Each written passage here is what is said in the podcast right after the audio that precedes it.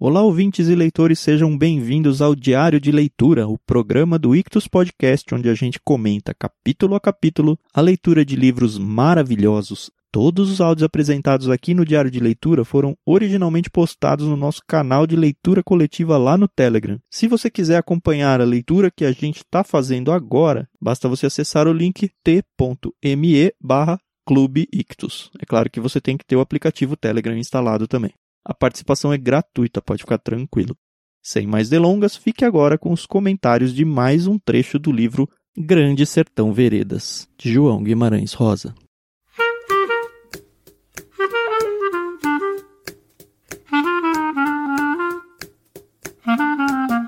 Bom dia, Carol, tudo bem? Bom dia, Thiago, tudo bem e você? Tudo jóia, sétimo dia de leitura e vai longe, né? São 20 dias, 20 dias úteis, Verdade. a gente está no sétimo, mas sétimo é quase 10 já, hein? Quase metade.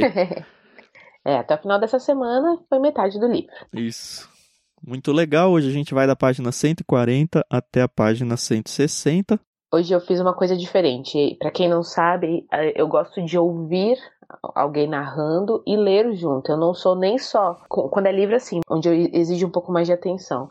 Então, eu não gosto só de ouvir, eu gosto de ouvir e ler. Mas hoje, quando eu fui pegar o áudio, eu me baguncei e ia perder muito tempo tentando achar o ponto que eu tava. Aí eu falei, vou começar a ler sem aproveitar o silêncio da manhã e comecei a ler. E aí é muito engraçado, porque eu tento sempre ler o mais rápido que eu posso para poder, mas sem perder a fluidez. E, rapaz, como faz a diferença você ter uma pessoa narrando? ai, ai. É, eu não tive essa experiência. Eu nem gosto. Eu já tentei, tava falando com uma amiga ontem lá no Telegram. Ela tá adorando ouvir. Ela me recomendou um outro livro em audiobook que ela sempre consome. Eu falei, ótimo, funciona para você. Eu só vou pro audiobook. Já tentei algumas vezes, então não é preconceito, né? Mas uhum. eu só vou para audiobook se algum dia Deus atrapalhar minha vista, assim, alguma coisa do tipo. É, realmente é, é questão de gosto, né? É perfil, né? É, porque, querendo ou não, quando você só ouve a leitura, primeiro que dependendo da voz dá sono, né? e depois você não pega tudo, né? Cada coisinha. No meu caso, por isso que eu falo que eu tenho que ouvir e ler junto. Sim. E eu culpo a Disney, sabia? Sabe por quê? Porque quando a gente era pequena, eu tinha uma amiga que ela tinha aqueles livrinhos da Disney contando as histórias, os desenhos, com um CDzinho. E aí a gente ficava na casa dela ouvindo. Eu lembro que toda vez que fazia aí você tinha que virar a página. Ah. Era aqueles disquinhos que vinha numa casinha? Aí eu, putz, aí é, eu, já, eu não sei. Não era lembro. disco isso daí? Era CDzinho. Ah, não. Eu tinha disquinho de vinil pequeno. Tinha isso da Disney também. Mas enfim, ah, então. não precisamos contar nossas idades assim tão na cara, né? Não é? ai, ai, ai. Bom, acho que para começar a gente tem que voltar meia página aqui, começar na, Sim. na 139, porque eles estavam naquela isso. questão com Hermógenes e tal, e aí mudou totalmente. O Riobaldo e o Diadorim, né? Isso. Mais o Riobaldo. Isso. Mas aí mudou isso é, ele começou a lembrar de quando ele conheceu a Otacília na fazenda Santa Catarina. E aí ele Isso. gasta um tempo lá olhando para a vida, dando valor para as coisas pequenas, para a rotina. Os passarinhos. E isso faz um bem danado pra gente, né? Porque a gente precisa várias vezes na vida relembrar essas coisas, a importância dessas coisas comuns.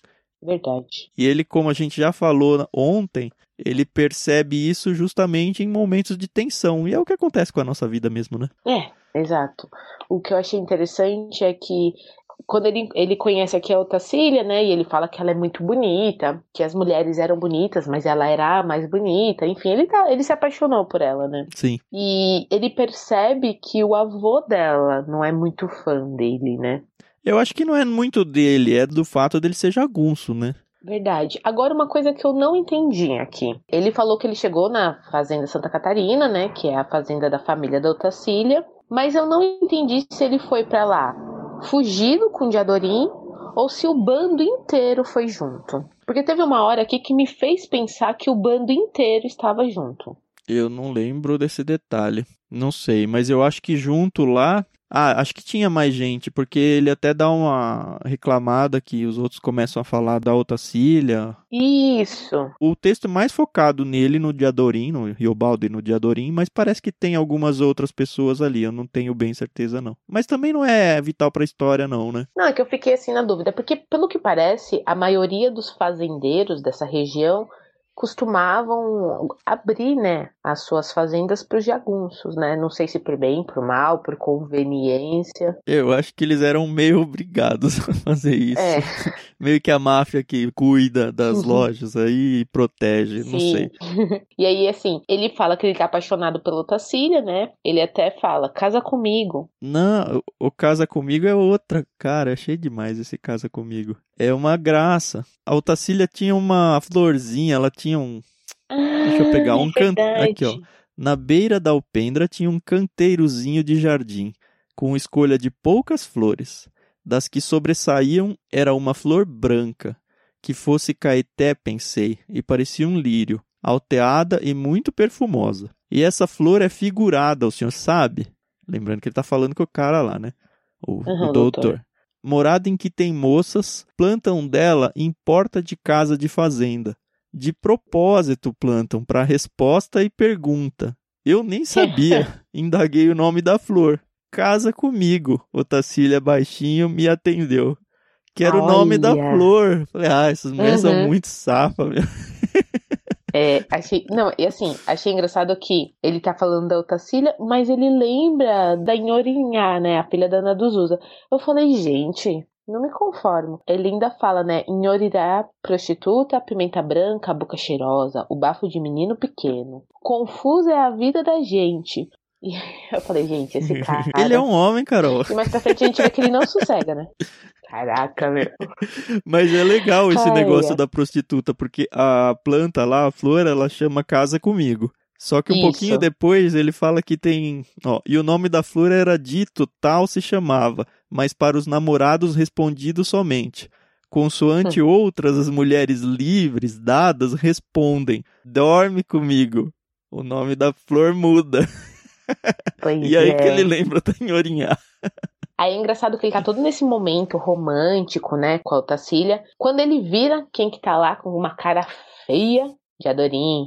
E aí a gente percebe que o Diadorim se aproxima do casal ali, né, tal. Eles ainda não eram bem um casal, né? Não, mas ainda na flor, o É. Diadorim reparou e perguntou também que flor era essa, qual sendo? Perguntou o inocente. Ela se chama Liro Liro, Otacília respondeu. que informou a altaneira disse, vi que ela não gostava de Diadorim. É, então, aí a gente percebe que a Otacília não foi com a cara do Diadorim e o Diadorim muito menos com a cara da Otacília. Isso, mas é que o Diadorim ele tem muito ciúme do Riobaldo. Muito mesmo. Mas sabe o que eu achei engraçado? A Otacília não gostou do Diadorim e o Riobaldo achou bom. Porque o Diadorim era bonito, né? Ele ainda fala, bonito moço, tão esmerado e prezável. Aquilo pra mim semelhava um milagre. E a gente viu que a Otacília, ela fazia caras e bocas pro Diadorim, ela olhava pra ele com asco. Enfim, ela não era fã dele, né? Isso. E é, o Diadorim fica meio instigando o Riobaldo e até propõe um pacto entre eles, um trato, né? Diz aqui que o Diadorim tinha ciúme de mim com qualquer mulher, eu já sabia disso fazia tempo. Ai, ai. Aí ele fala: me intimou a um trato, que enquanto a gente estivesse em ofício de bando, que nenhum de nós dois não botasse mão em mulher nenhuma. E ainda mandou fazer um juramento sobre os santos evangelhos, né? Isso. E aí o Riobaldo promete, mas ele não consegue cumprir, né? Mesmo depois, assim, acontecem alguns outros casos, ele pega e fala: Não acreditei em juramento, nem aquilo do seu Joãozinho bem bem, mas Diadorim Uhum. me vigiava. De meus sacrifícios ele me pagava com seu respeito e com mais amizade. E aí, uma hora que ele falha, o, o Riobaldo, ele briga com o Diadorim, né? Ele fala: Não sou É, não sou nenhum, não sou frio, não. Tenho minha força de homem. Gritei, disse, mesmo ofendendo. Ele saiu para longe de mim, desconfio que com mais até ele chorasse. E era para eu ter pena? Homem não chora.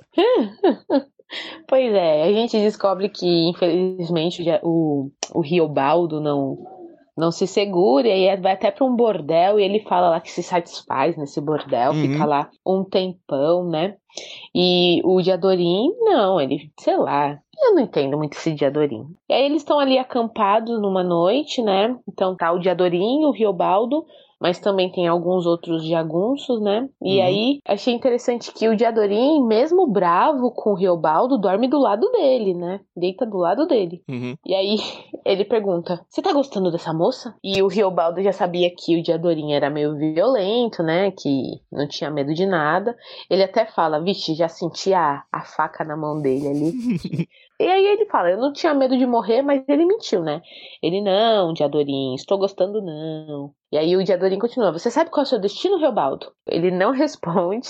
E aí o Diadorim levanta assim, se ajoelha, né? Você sabe qual é o seu destino, Riobaldo? E aí eu falei, o, o narrador não vai morrer, né? Porque tá narrando a história. Mas pode se machucar. Exato.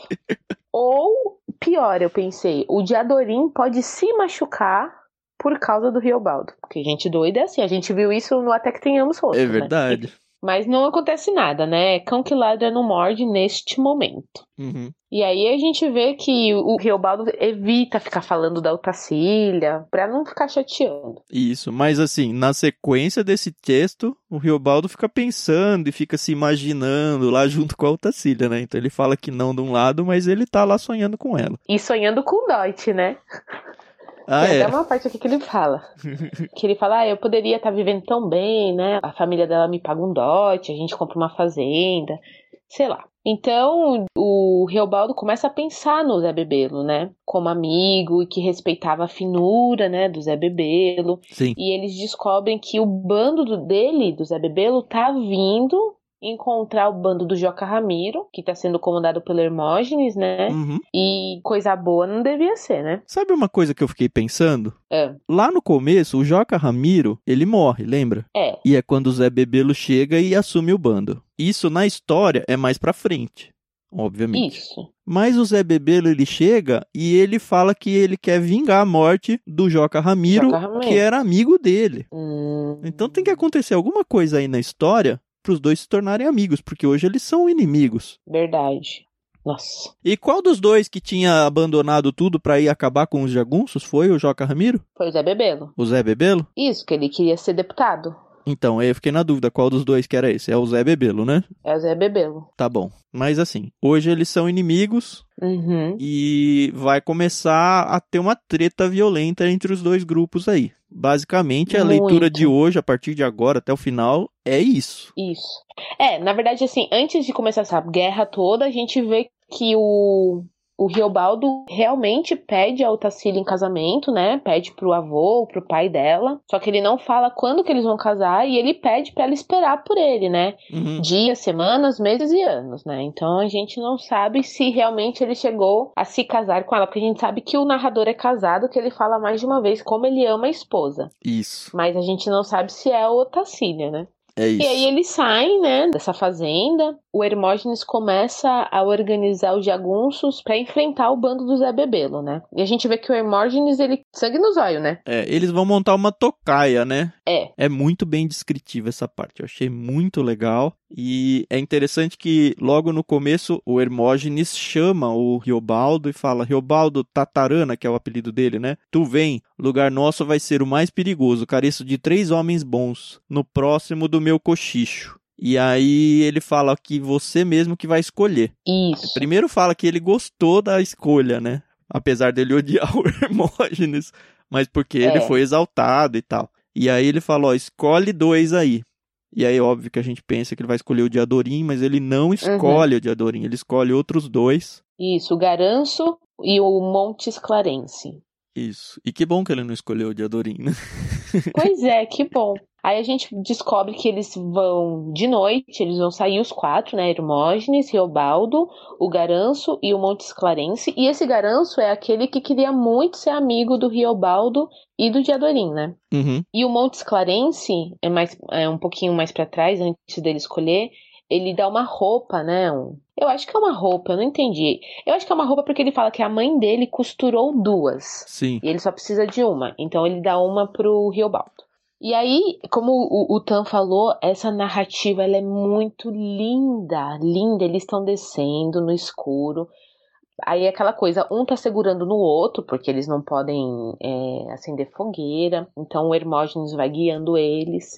Aí fala até dos mosquitos que começam a, a perseguir eles. E o Riobaldo fica na cabeça dele pensando: puxa, olha que chance sensacional que eu tenho para virar aqui pro lado e matar o Hermógenes, né? Ele pensa é... isso umas duas ou três vezes ao longo do isso. texto todo. Mas ele fica também com medo de se ele matar o Hermógenes, dos outros dois matarem ele, né? É, mas então ele, ele fala: se eu matar quieto. aqui também, eu saio correndo, fácil, sumo e acabou. É, ele teve essas oportunidades, né? Uhum. E assim, achei engraçado que eles levaram suprimentos, né? E o Hermógenes, a primeira vez, oferece comida para ele e ele não aceita. Ele Isso. fala, não, não vou aceitar comida, comida não. não.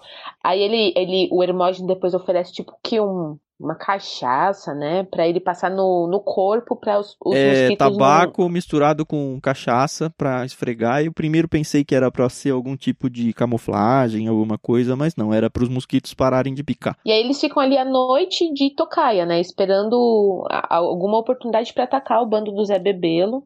Uhum. E é interessante, porque a gente passa em ideias de tocaia e não imagina, mas ele começa a ter dores de cãibra, ele começa a ter dor lombar, sono, é. ele cochila uma hora e ele até fica. Ah, eu não sou chefe, tudo bem. é. E eu achei legal que ele narra aqui que ele só vai atirar quando o Hermógenes atirar. Então, apesar dele ser muito bom de mira e tal, eles só podem começar a guerra quando o chefe começar, né? E aí você vê que já é de manhãzinha que fala, né, que o dia tá vermelho, né? Então o sol devia estar tá nascendo. Quando eles encontram um, um, homem atrás de uma árvore, né? É, vem andando um cara alto e aí acho que alguém atira, não sei se foi o próprio Hermógenes, e aí começa o quebra-pau ali, tiros para todos os lados. E até então, o Riobaldo nunca tinha matado uma pessoa. Você pegou isso aí? Eu não peguei essa aí, não. Que ele falou aqui. Eu tinha de obedecer a ele, fazer o que mandasse. Mandava matar? Meu querer não correspondia ali por conta nenhuma. Eu nem conhecia aqueles inimigos, tinha raiva nenhuma deles. Acho que é um pouquinho mais para trás que ele falava. Que ele já tinha matado sim, mas ele nunca tinha atirado para matar. Ah, tá bom. Enfim. Se eu tiver errado, o pessoal comenta aí, por favor. Isso. Aí, gente, o negócio vai horas. Sim, horas e horas. E eles lá de tocaia, porque se eles se mexerem, o Diadorim já tinha falado para ele, ó, você sempre que puder muda de lugar, porque as pessoas Isso. percebem onde você tá e elas vão atrás. Elas vão atrás com faca, te pegam pelas costas. Isso, eles colocaram num lugar mais difícil de pegar, né? Porque na frente eles tinham é. as árvores, as proteções e atrás estava o rio. Então, isso. difícil alguém conseguir chegar ali. Mas ele não faz isso, ele fica de tocar e ele fala: a hora que der ruim, eu. Eu vou embora. vou embora, mas não tem o que fazer. Mas o negócio foi tão longe que aí sim, de novo, o Hermógenes oferece comida para ele e ele fala: Eu nem pensei se tava envenenado ou não, só peguei a paçoca lá, a mistura, né? A carne e tal comi e continuamos. E aí a gente percebe que o, o Garanço tá na frente do, do Riobaldo. E ele, tanto que ele fica falando que ele fica olhando as costas do Garanço e a mancha de suor vai crescendo nas costas dele, né? É, isso é uma poesia, né?